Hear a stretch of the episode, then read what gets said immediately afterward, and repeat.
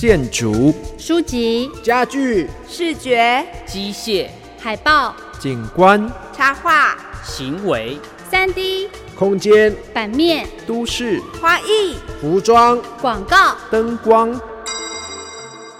设计，时时都有，处处都在。遇见设计，遇见身边的设计，遇见设计的未来。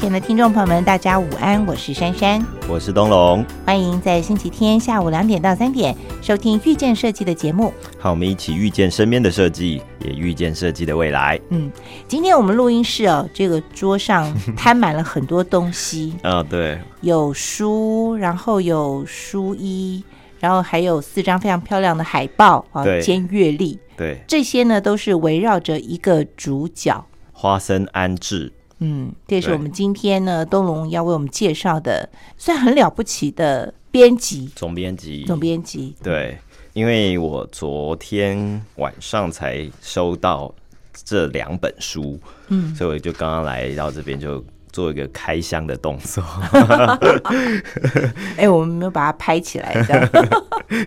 那这两本书是月之出版的，就是一本是花生安置的设计书，然后另外一本是那些美丽的事物，也是花生安置盐业集，这是两本。跟这个总编辑，我们说他是生活手帖的第一代的编辑长，嗯，花生安置。是，但这些呢，其实对国内的朋友来说，应该都还很陌生。嗯，对，对，不管你说生活手帖啦，好，或是这个花森安志先生，在接到这些书之前，东龙就已经知道花森这位先生了吗？对，我想，因为大家都会说他是生活手帖的总编辑嘛，嗯那生活手帖比较早的时候，大家认识是因为可能会是因为松浦弥太郎他是生活手帖的总编辑，哦，嗯，但是他那时候已经是第三代了，大概二零零六到二零一五年这段期间。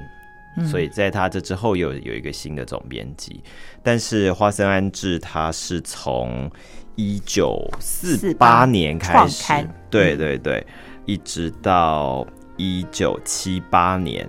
嗯。这段期间哦，就是担任杂志季刊的总编辑，嗯。因为他是一个季刊，他经历了三十年呢，在做这本杂志，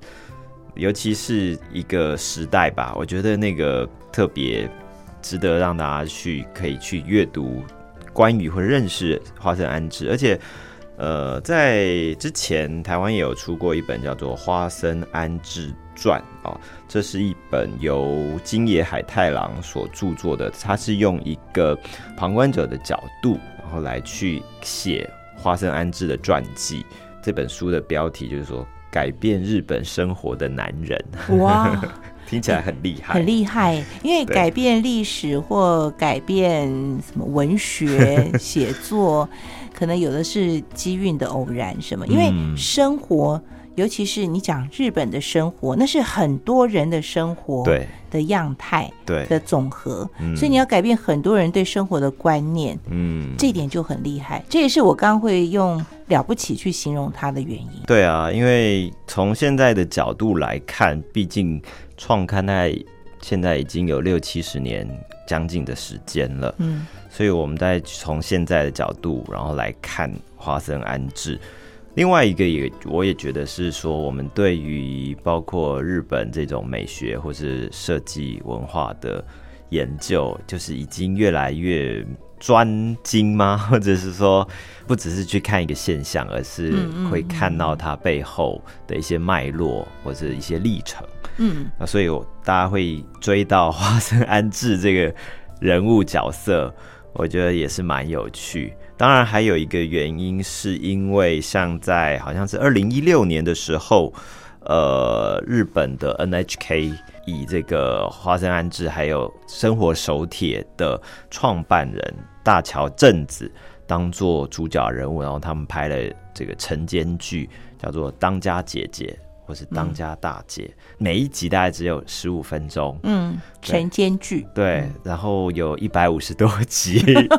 对。所以当出版社跟我讲《花生安治》这本书要出版的时候，他就说：“哎，有这样的一个戏剧，也可以参考看看，这样子。嗯然后他希望我可以担任推荐人的角色之一，所以我那时候就想说：好，那我来看一下这部晨间剧好了。是，结果你知道我看到哪里？我现在还没有看到花生安之出来。哎，你该不会每天只看十五分钟吧？我真的在每天吃饭的时候，大概看两集，就是哦半个小时左右你真的右。没有追剧的灵魂哎、可是我看到一百五十五集那么长的话，我真的没有办法追，我应该就长期抗战的角度来吧把它慢慢完成。不是，我们通常一天都要追两到三个小时，这样才才叫做追剧。对啊，所以我就真的是我在要找出这个推荐序之前，推荐文章之前，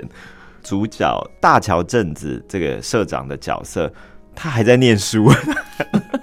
他都还没有毕业的，追剧追的进度哈。有点缓慢，有点缓慢哈。但是我是觉得你也不一定要看戏剧，嗯。如果就我们现在桌上放开来的是。这三本书，因为这里头收录的非常的齐全，嗯。除了有文字的叙述之外，那还有花森安志他的手绘稿对啊、他做的那些封面，对，其实也都收录在里面、嗯啊。我想对于一个学设计或者学艺术的人来说，你光是看这些资料，应该都很过瘾。对，尤其是我们刚才在讲花生安志出生的那个年代，他是在明治四十四年，一九一一11年年的时候出生的，对，十月二十五号，然后他是在神户。然后我通常都会习惯把它换算成民国，就是他是在民国元年。对，的那个时候出生的。哦，对，讲到这个重点，所以这套书啊，就是在民国一百年的时候，也就是说他百年诞辰的时候，嗯，为了纪念，所以出版的。关于这个花森安治先生呢，究竟他有哪些传奇的故事啊？他的成长背景如何呢？我们一段音乐过后呢，再继续跟大家聊聊花森安治先生他的故事。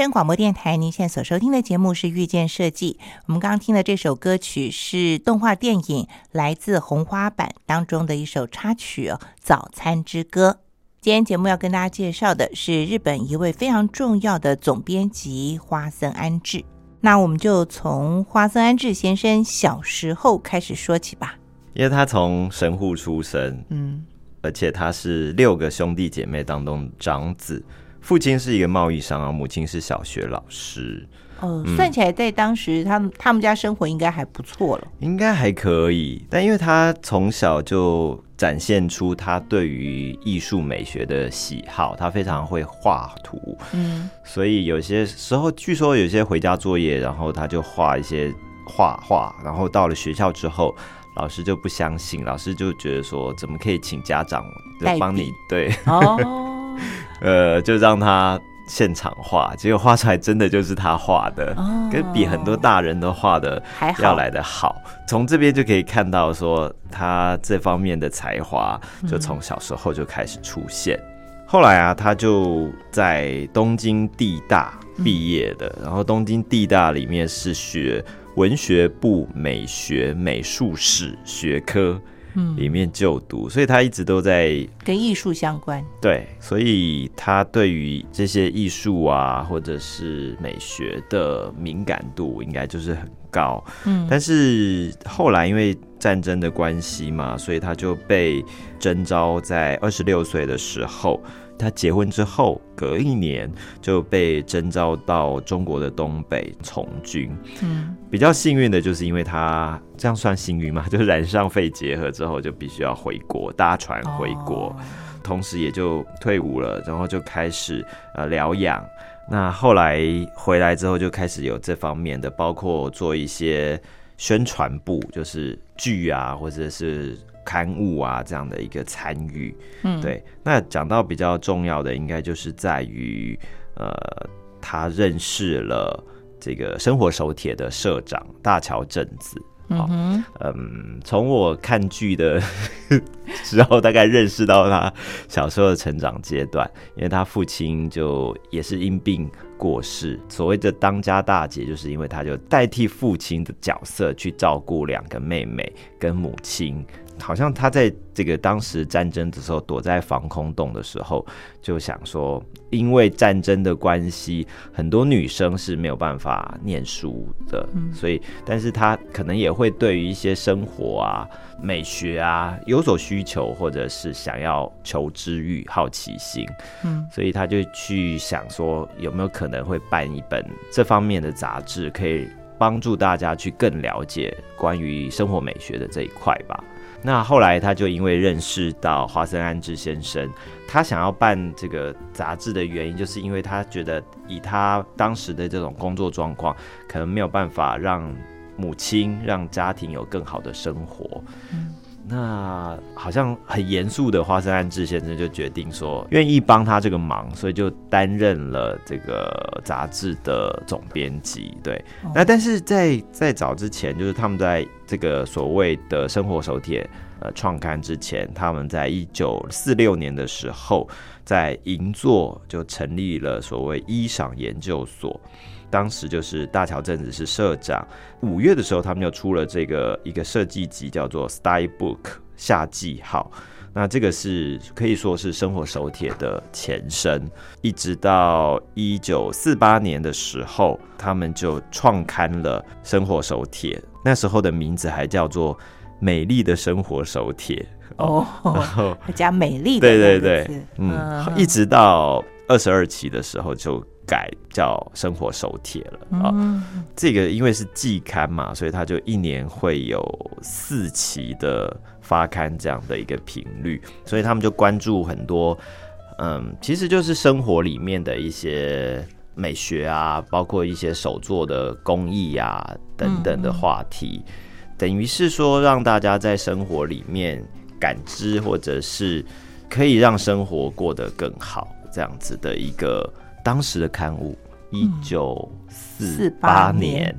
我在看资料的时候，让我心里有一种奇特的感觉的，嗯。就是，就我跟东龙说，我喜欢把它换算成那个民国，因为一九四八民国三十七年，嗯。其实就我们的国家还在一个很动乱的时代，对，对，国民政府到台湾来，那时候你看，呃，带了一百多万的所谓的外省人到台湾，大家在台湾要落地生根、安居就业，嗯。我们是那样的一种生活的状态。嗯。当然，日本也好不到哪里去，在嗯二战之后，对他们也是在一个谷底的状态。嗯。可是当时在我们的社会里，其实只求有得吃、跟嗯有得住、能有得穿，嗯，基本上还不敢奢求好。对，可是，在日本，哎，就有像大桥镇子跟花生安置，他们就会创办《生活手帖》这样的杂志，其实就是告诉大家生活怎么可以过得好。嗯对，对那这种心态是不太一样的。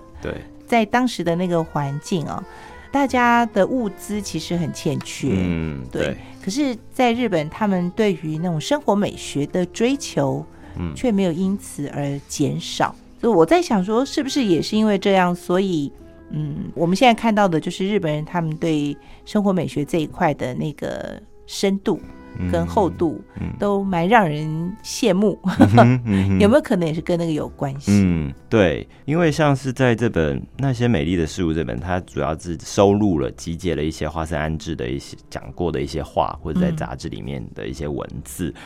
这本书大概有五百多幅他自己的手绘，然后文字其实不太多，但是我觉得他的文字里面所透露出来的精神，就是在现在，也就是差不多七八十年之后来看，嗯。那个精神跟价值观，我觉得还是让人家觉得说，天啊，怎么在当时会想出有这样的一个观念？嗯是。啊比方说，我念一下里面他有讲说，他在一世纪第一期，什么叫一世纪第一期？因为他们把刊物前面一百期叫做一世纪，哦，嗯，因为他真的做了很久嘛。是季刊的话，一年四期，二十五年的话就已经有一百期，嗯所以嗯第一期它就会叫一世纪第一期。那里面有一个文章，就是说，无论身处哪个时代，美丽的事物总与金钱或时间无关。唯有敏锐的感知，专注于日常生活的真诚眼光，以及不断努力的勤奋双手，才能时时创造出最美的事物。这个时候就已经在讲说，好像美这件事情，并不一定是说跟物质物质是相关的对对，这点就比较跟我们的在台湾的想法不太一样，对不对？嗯台湾通常都会觉得说美是要付出代价的，然后有吃得好、穿得好，你才能谈美学。嗯就是只能求温饱的话，还顾不上美这件事情。，对。不过因为当时就是一九四八年那时候开始，其实日本也不是一个很好的状况嘛。对，据说他们会选在银座，并不是说那时候银座是一个非常繁华时髦的地方，也是因为那时候银座也是经历了战火，嗯嗯，对，所以那些地方其实都很多都是不是那么好的这个环境嘛，他们可以租到一个空间，然后在这边办公室，但是他们做的就是我们看到的，也许是比较呃浮现到物质上面，但是我觉得从这本书或者书他讲的这些话，其实是他一直在思考说关于精神上面啊、嗯比方说他嗯这边也有想到说，认真考虑怎么样的事情能让我们每天的生活过得开心一些、愉快一些，才是真正的时髦哦。那这个是在 Style Book 夏季号算是第一期的那时候，就是在嗯。阐述时髦这件事情。对，很贴近生活，然后精神嘛，嗯。就你不一定是要、呃穿戴很高贵的东西，或者是舶来品啊这些的，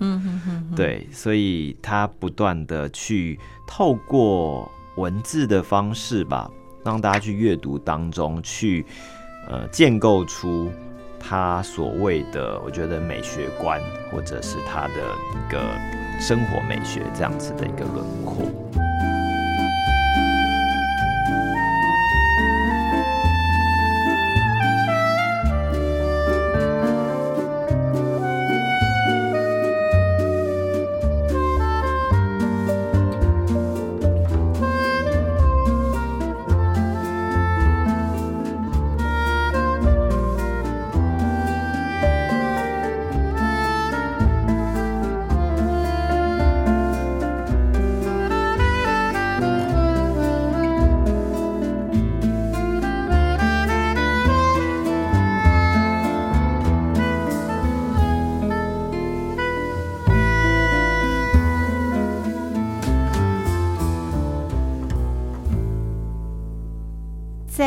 那个时代，他们出生活手帖谈论这样的内容，嗯，能被一般的日本民众接受吗？大家会不会想说，都吃不饱了，我还有那个力气去看你的杂志，或者去做你你觉得很美的事情？我觉得这个刊物应该还是以女性为主要的这个读对象者对象。那女性的话，其实像在这篇文章里面有一些谈到，就是她可能觉得，呃，女性其实跟战争这些事情没有太大的关联，嗯，就是说，大家觉得大部分的战争都是男生所引起的，然后包括这些战火，对。嗯，去打仗的也男生是居多对的，，那女性的角色可能都是在后方然后，或者对。还是属于呃持家或者是管理嗯家务这些事情。嗯，对，其实怎么样把家里这些事情做好，我觉得也是需要很多的智慧嘛。那嗯传承也许是一种，但是新的时代来讲，怎么样嗯去欣赏美，它会需要有一点一些引导吧。嗯哼，嗯，然后怎么样在战争之后可以嗯把生活过得更好？我觉得会是一个当时的这样的一个情况背景，因为战争结束了，大家还是回到生活面。嗯嗯嗯，那建设啊这些东西，可能就是比较偏比较有权利或者是有金钱的这些人比，较阳刚的，对。但多数的老百姓嗯，应该还是还是在过日子，还是要过生活。对，但是怎么样把生活过得好一点？我觉得在他的阐述里面哦，比方说他说，无论男女，只要活着就会对美有所期盼，这是人的本能。而所谓的美，不管是对内还是外在，都是一种幸福。既然如此，就不要羞于渴望幸福。嗯，所以他可以阐述说，追求美是一种追求幸福，嗯一样嗯等同于这样的一个过程。其实每个人都会想要追求幸福嘛。他在整个杂志的观念来讲，所想要嗯提供的，其实也是一种反战的思想。嗯，他觉得，嗯对啊，明明就是战争对人们人类带来那么多的伤害，但是大家好像还是没有办法从这边获得嗯一些教训。他有说一句话，他说：“只要每个人都能珍惜自己的生活，嗯，战争就不会发生。对，如果我们会觉得你现在这个生活很好，你可以，你会珍惜这个生活哈，你就不希望它被破坏掉，嗯，就不会轻易的挑起了战争。对，而且那个时候才战争才刚结束吧，。嗯，然后就会有人，所以这是一种反省。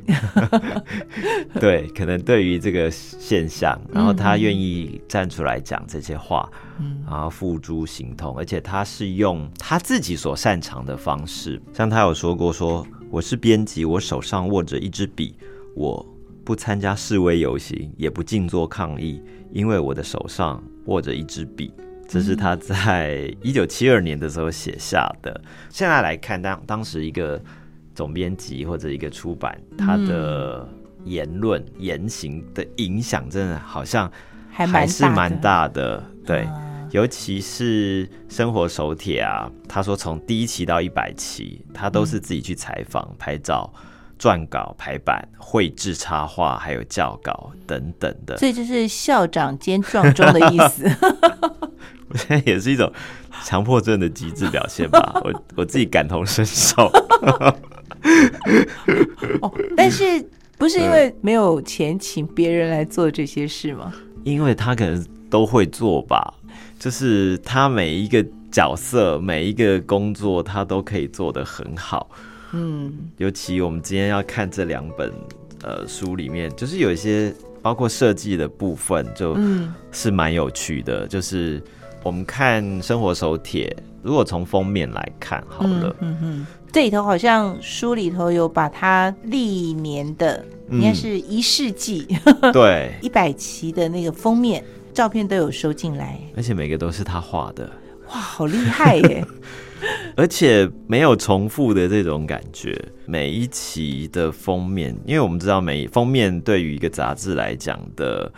重要性非常至关重要嘛。嗯嗯嗯，它是我们对这个杂志的第一眼印象。对，然后他画的这些呃插画啦，然后每一期可能有不同的主题，嗯有一些像乐园啊，然后有一些是房子啊，或者是室内啊，嗯，等等建筑等等不同的场景，在风格上面也都不太一样。应该可以说要有这种百变的风格，才可以画那么多不同的封面的特色。因为我们一般来讲的话，会觉得说，在可能你只要请几个画风不同的人，嗯，然后轮流的负责不同的主题，嗯。大概就可以做到这样子。对，但是对呃花生安置来说，他是从头包到尾的，对对。全包，对，所以这个就非常的不简单了哈。嗯，对。而且我们刚刚没有谈到的，就是在这个生活手帖里面，其实它是不刊登广告的，不刊登说广告嗯，他怎么活得下去呢？对，这个真的很厉害，就是这真的是完全靠内容了吧？当时就是用订户嗯，订阅量，就是对杂志的一个购买啊来支撑这样子，所以我们可以看到一世纪啊或者二世纪这些，那每个风格都很不一样。比较特别是说，他带到第四十四期之后，嗯，他就开始改变用摄影的方式，摄影，嗯哼，对但摄影也不是说就比较简单了，嗯，因为它里头也有介绍到，就是说像摄影，对。它的摄影方式也不是人家一般那种随便摆一摆然后照起来的，它的是用一种俯视俯拍的角度，对。所以他们的摄影棚呢，那个相机是要架在就是像天花板 那种这样往下拍，对才会拍出一个像是平面的一张照片。对对，然后那个里头也放了很多就是不同的摆法，就同样的物品，但是呢有不同的摆法。对那最后他会选一张作为封面用，嗯，因为我就在想说，哎，为什么不是这张？为什么是那一张？对，对，我就很努力去思考 他为什么选这张的理由。嗯，对，这还蛮有意思的。对啊，珊姐是看得很很仔细，因为我们现在看那种从上面往下拍，他说这个是安森美学之一，这个是其实也是很多现在网红嗯拍食物的时候，或者拍物件的时候，很喜欢从上面往下拍这样的哦角度。这本书很特别，就是呃设计书这一本，就是他把他很多在拍摄的过程当中，嗯就像你可以二选一，就是说你他其实不只是只是做两个，他可能做了十几个嗯版本吧。那有一些他的手稿，有一些没有被选在封面的这些照片，大家就会去想说，哎、为什么最后为什么选这个？我觉得很细腻的是说，他拍完之后，嗯。他会把拍出来的照片在应该算是这个编排的这个稿纸上面再画一次，就是把图再画一次，嗯。然后再把原本要放的刊名的这个 title 标准字跟期数哦，还有可能是季节哪一季、哦哪一年那，些部分，对，嗯，然后做一个编排，所以他真的画的非常非常的细腻。比方说，他是画糖果，就是半透明的糖果，它是放在玻璃杯里面。对，那在他画这个稿纸配置的时候，呃那摄影当然他就可以用重叠、重复的方式，那但是他是用手画。然后他画的多细，就是连玻璃杯的那个反射的光泽，嗯他都画上去。但其实这个功能只是他要对一个位置而已，就是说照片要放在哪里，哪里放嗯刊名、嗯哼哼期数这些文字。这个做法，现在的编辑会觉得不可思议，对不对？因为现在其实透过电脑，嗯，大概都已经可以马上就知道。就出。来，对不对？就是一层两层的那个概念。对，但是回到那个当年那个时代是没有电脑，纯手工，嗯，你必须照照完以后再把它画在图纸上，然后再想说，呃，抬头放哪里，好，这个文字怎么摆，这样可以很精准的跟制版或者是在后续印刷上面，让它的变数减到最低。，对对对对。但这个有点因为那还牵涉到你整个版面的设计。对，也许你拍的照片这张看起来很不错，嗯可是加上了那些杂志名名称啦，或是这些文字之后，可能那个版面就会跑掉，对不如想象中。对啊，有时候还有一些裁切的问题。对对对，但这个就有点夸张，像这个它是就是以项链为主题，嗯，所以在这个封面 里面大概有十几条项链，嗯。然后项项链就是很多珠珠啊，然后是，然后他也是每个都把它画出来，一颗一颗就他那，个画的几乎跟嗯照片是一样，是一模一样的。对对对对，他这个人也的确是蛮特别的，就是那个嗯。讲究精准。非常非常严谨。嗯。我看书以后有写说，跟他共事过的人，就是他拍摄那个物品，嗯，假如说有一个苹果不小心滚掉了，嗯，我们一般想说，那你就是捡起来摆回原位嘛。他不是，他一定要全部撤掉，重新再摆一次。天哪，对，他这样对真要花很多时间去。嗯，我在想是不是因为季刊，所以时间比较多，多一点三个月。下次我们可以问问看，那个同样做季刊的秋刀鱼。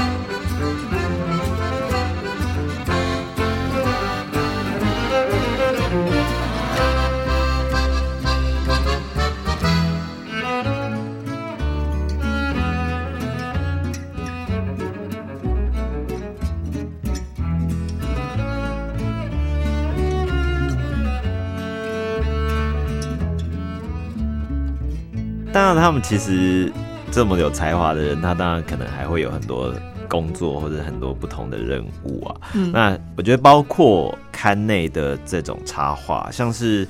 那些美丽的事物》这本书里面，就是收录很多他的画啊。嗯那这些画比较像是线稿的形态会比较多，就跟封面有点不太一样。嗯那就是有时候他就看到文章，就是写一写，然后哪里会需要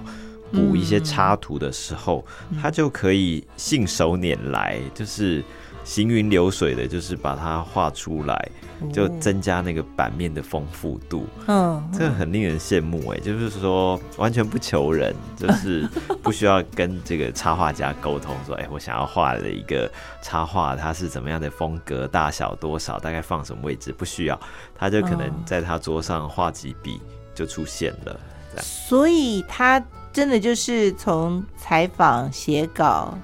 插画、编辑、嗯摄影、排版，都是自己一手掌握。对哦对这样才会有最完整的花生美学的风格，对不对？而且他自己也算是一个很特别的人物，因为你可以看到他的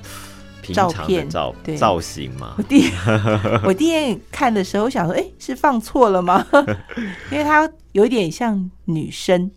嗯，他喜欢大神那种他喜欢穿裙子，裙装，但是他真的跟他们的同事，就是跟年轻人，就是说，他说你穿什么都可以。呃，或许是因为太过理所当然，嗯人尽皆知，才会连宪法都忘记加上这一条。所有人不管住什么样的房子、吃什么样的东西、穿什么样的衣服都可以，这就是自由的市民。嗯啊嗯，就说我就是想要穿裙子，对，这是我的自由。对。啊然后哈从现在看起来，就是他也蛮叛逆的哦，在当时来说，在当时算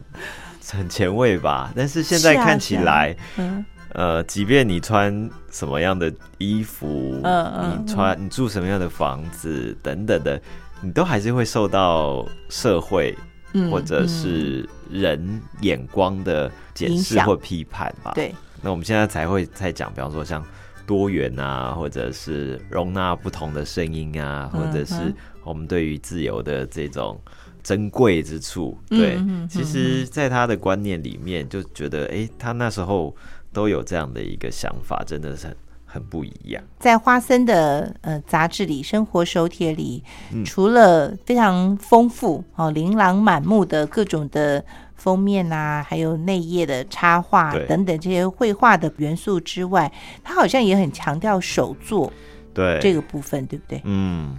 包括以前的那种制版啊，就是当手绘这些，当然都是我自己看到有一个部分，我也觉得心有戚戚焉嘛，就是因为我们以前在做稿子的时候是照相制版的，那就是会把很多的文字就是贴在完稿纸上面。嗯那我们那时候的照相打字，就是说照相之后输在相纸上面，嗯然嗯，后你剪下来就贴在完稿纸上。是那他很厉害，就是他有些字他真的还会自己造字，就是自己创造一些字形。然后、哦，这个字体字形也来，对对，比方说有一些比较没有那么复杂，像英文或者是阿拉伯数字，有有需要这种就可以创造出一个自己使用的字体啦。这一种，那另外一种就是照相打字的时候，有时候如果那个照相的字那个相纸太厚，我们贴上去的时候，嗯在制版的时候就会有那种边缘的框线会出来。哦是现在是不可能，因为现在是电脑嘛。电脑对那，以前我们在做，讲起来好像很久，是我在高中的时候。对，我们就是要去避免字的框出来，所以他们那时候就会用刻意把纸张撕的薄一点，所以是不会有那个厚度产生框线嗯这些嗯部分。对，所以看起来很有感同身受，但是也会想到说，其实现在啊，这种技术很发达，电脑很便利，可嗯是对于美学的那些标准，其实从过去从生活手帖或者是从华生安置的作品里面，就觉得他其实是创造一个经典，这些经典不一定是现在这个时候还能能够超越的这种感觉。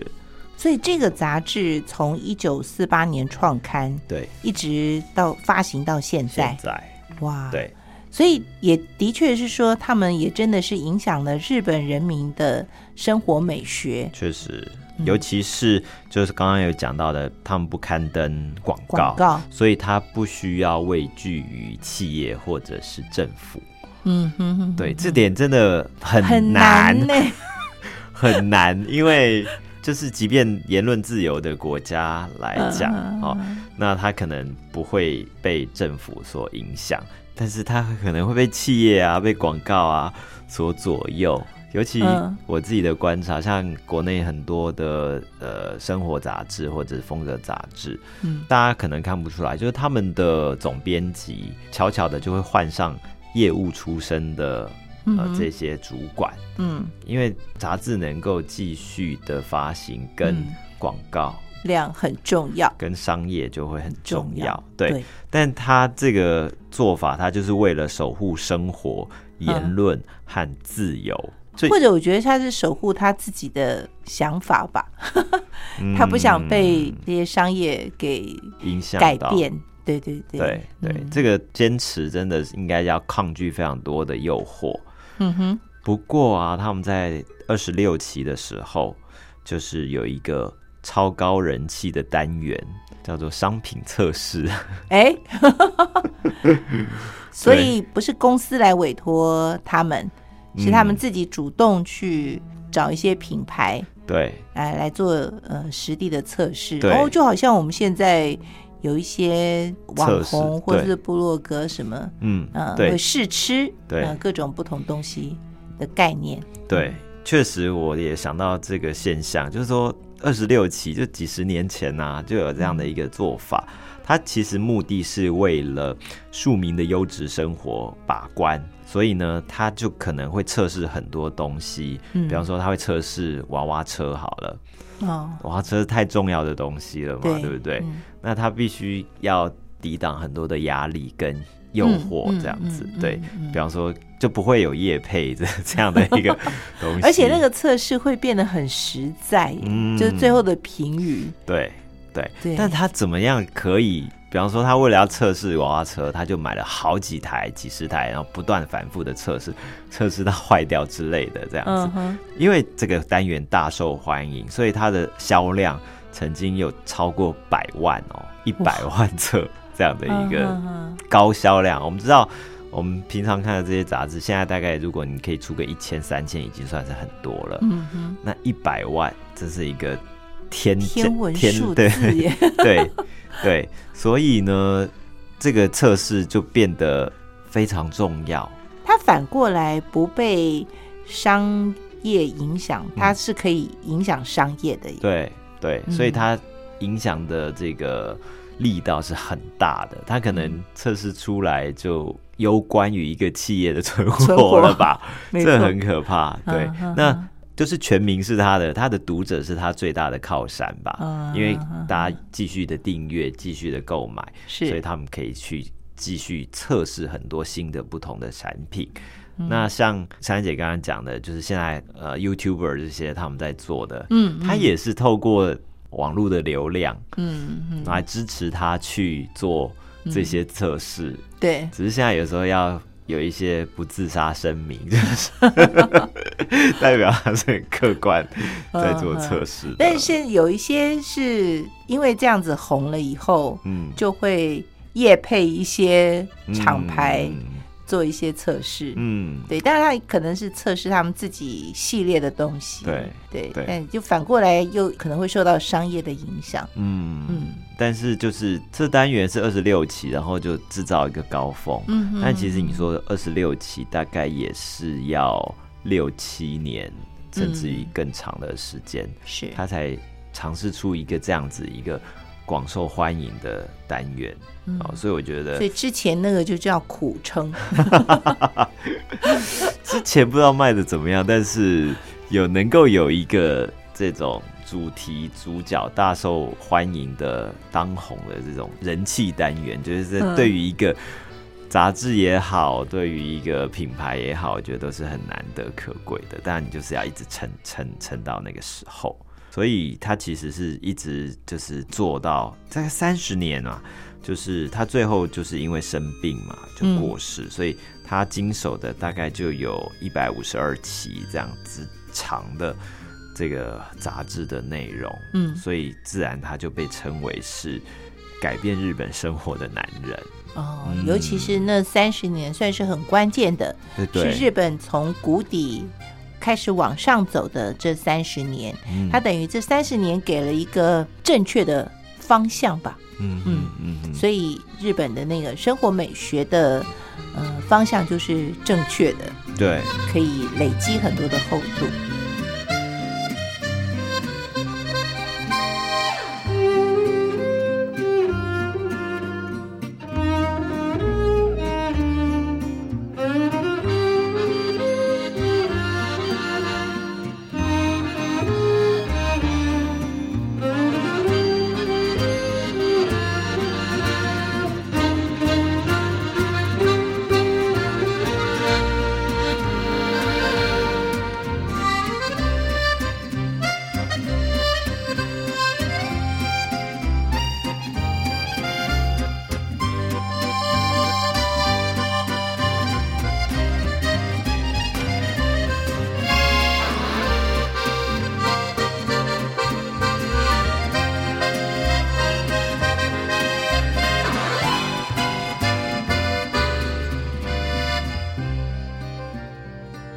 像我现在就在看，就是不只是看华生安志这个人背后他对于杂志的付出，或者他做什么很厉害的设计，或者是单元，然后最后单元有一些就是出版成书籍啊、就是代表可能他们的在内容上面也是很扎实的，嗯然后集结之后就也可以变成一个很畅销的或是很受重视的书。我觉得就是在他们在杂志发行的这些核心的精神，然后他愿意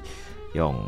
一步一步的方式创造出这些，我们即便在现在来看。都是非常有创造力，然后非常有丰厚的创意能量，然后现在看起来，它是一个现在杂志很少出现的这样的一个风格，哎，我觉得他是一个贯彻自己信念的人，就是他并不在追求这期杂志可以卖出去多少，他其实是在追求他每一期杂志是不是能够把他所想要传达的东西完整、正确的传达给他的读者。他的出发点其实是无私的，嗯嗯，对，所以也会让他的这样的一些做法得到最大的认同。对，所以他就说，融入日常生活的美才是名副其实的美。所以美学不是空中楼阁，不是虚无缥缈的，哎，要落实在生活当中。对啊，就是说，想要磨练在生活之中对于美的感受，就势必要从平常开始接触美丽的事物。现在看起来还是很感同身受吧？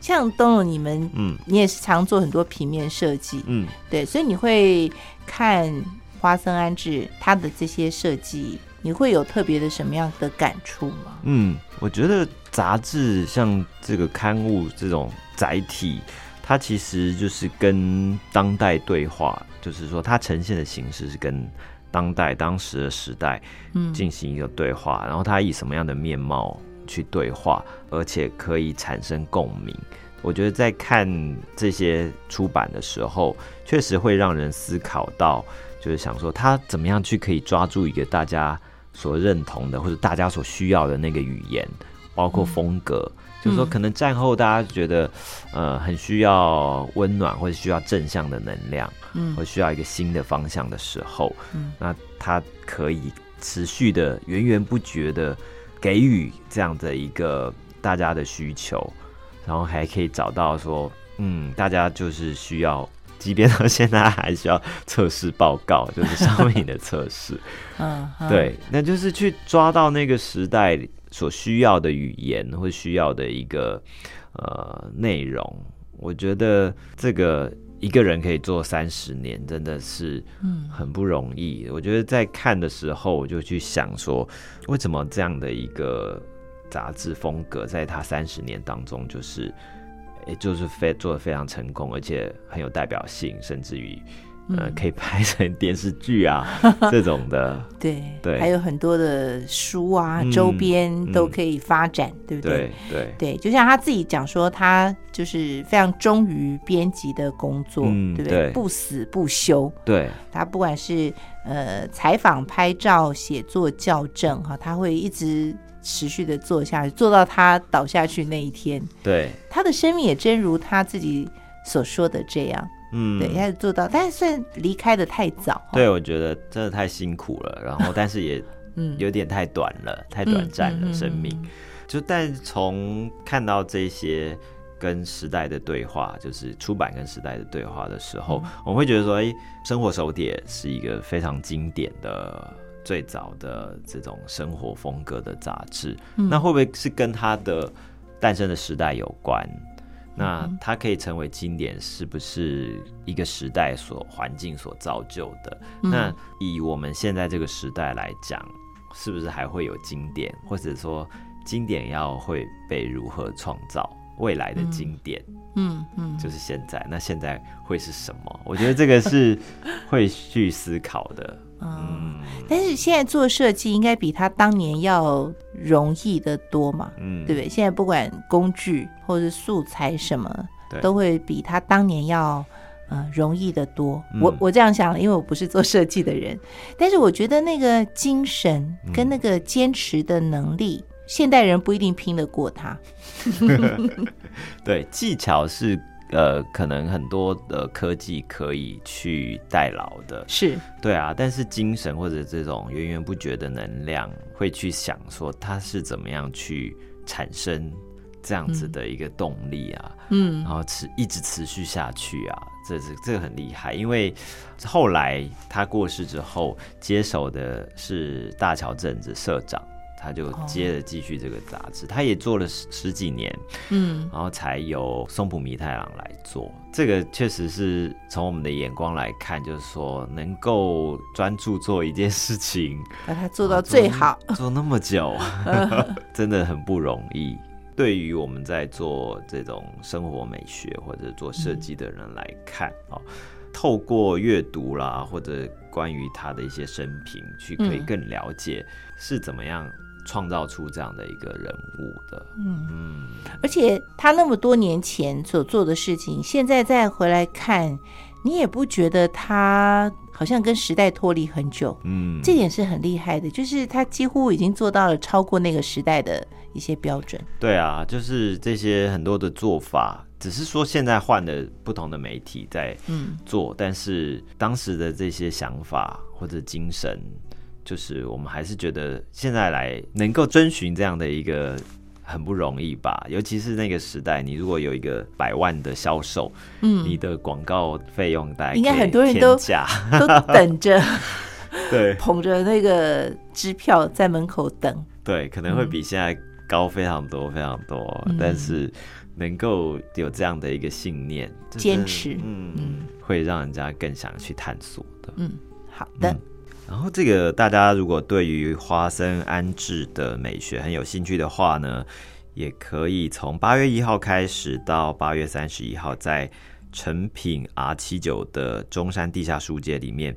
它有将花生安置的作品做成光墙互动的展览，大家可以到时候可以去参观。好的，看看时间呢，今天的遇见设计啊就进行到这里。我们今天呢跟大家介绍的是，呃，日本一位非常具有传奇话题的总编辑，总编辑，因为我一直在犹豫要用什么样的身份，因为他身份真的太多，因为他会做的事情太多了。嗯哼，对，影响了日本生活的男人，是，对花生安置，嗯呃，他呃，关于他的两本书啊，目前在国内有这个全新的出版，对。啊呃，不管是印刷或是里头所收录的那些图片，都非常非常美丽耶。对，而且我觉得这是这段期间可以看到的。我今天带了两套书给珊珊姐看嘛，嗯然后我觉得现在的书都是在印刷跟设计，还是我接触到的，就是 有可能、呃特别好，就是嗯因为现在电子书的市场也起来了嘛，是，那你要做成实体书，你就可能更需要具有收藏的价值。嗯所以我觉得这些在印制啊跟材质的使用嗯等等，其实都做得非常好。嗯，好像现在已经不单纯只是文字取胜，对不对？对对，插画也越来越重要了。对，还有送海报跟书周边 对，好的，那今天就进行到这里，谢谢东龙。嗯，谢谢大家，对，那也谢谢听众朋友收听。下个星期天下午两点钟，别忘了在空中继续和我们一起遇见身边的设计。也遇见设计的未来。我们下周见，拜拜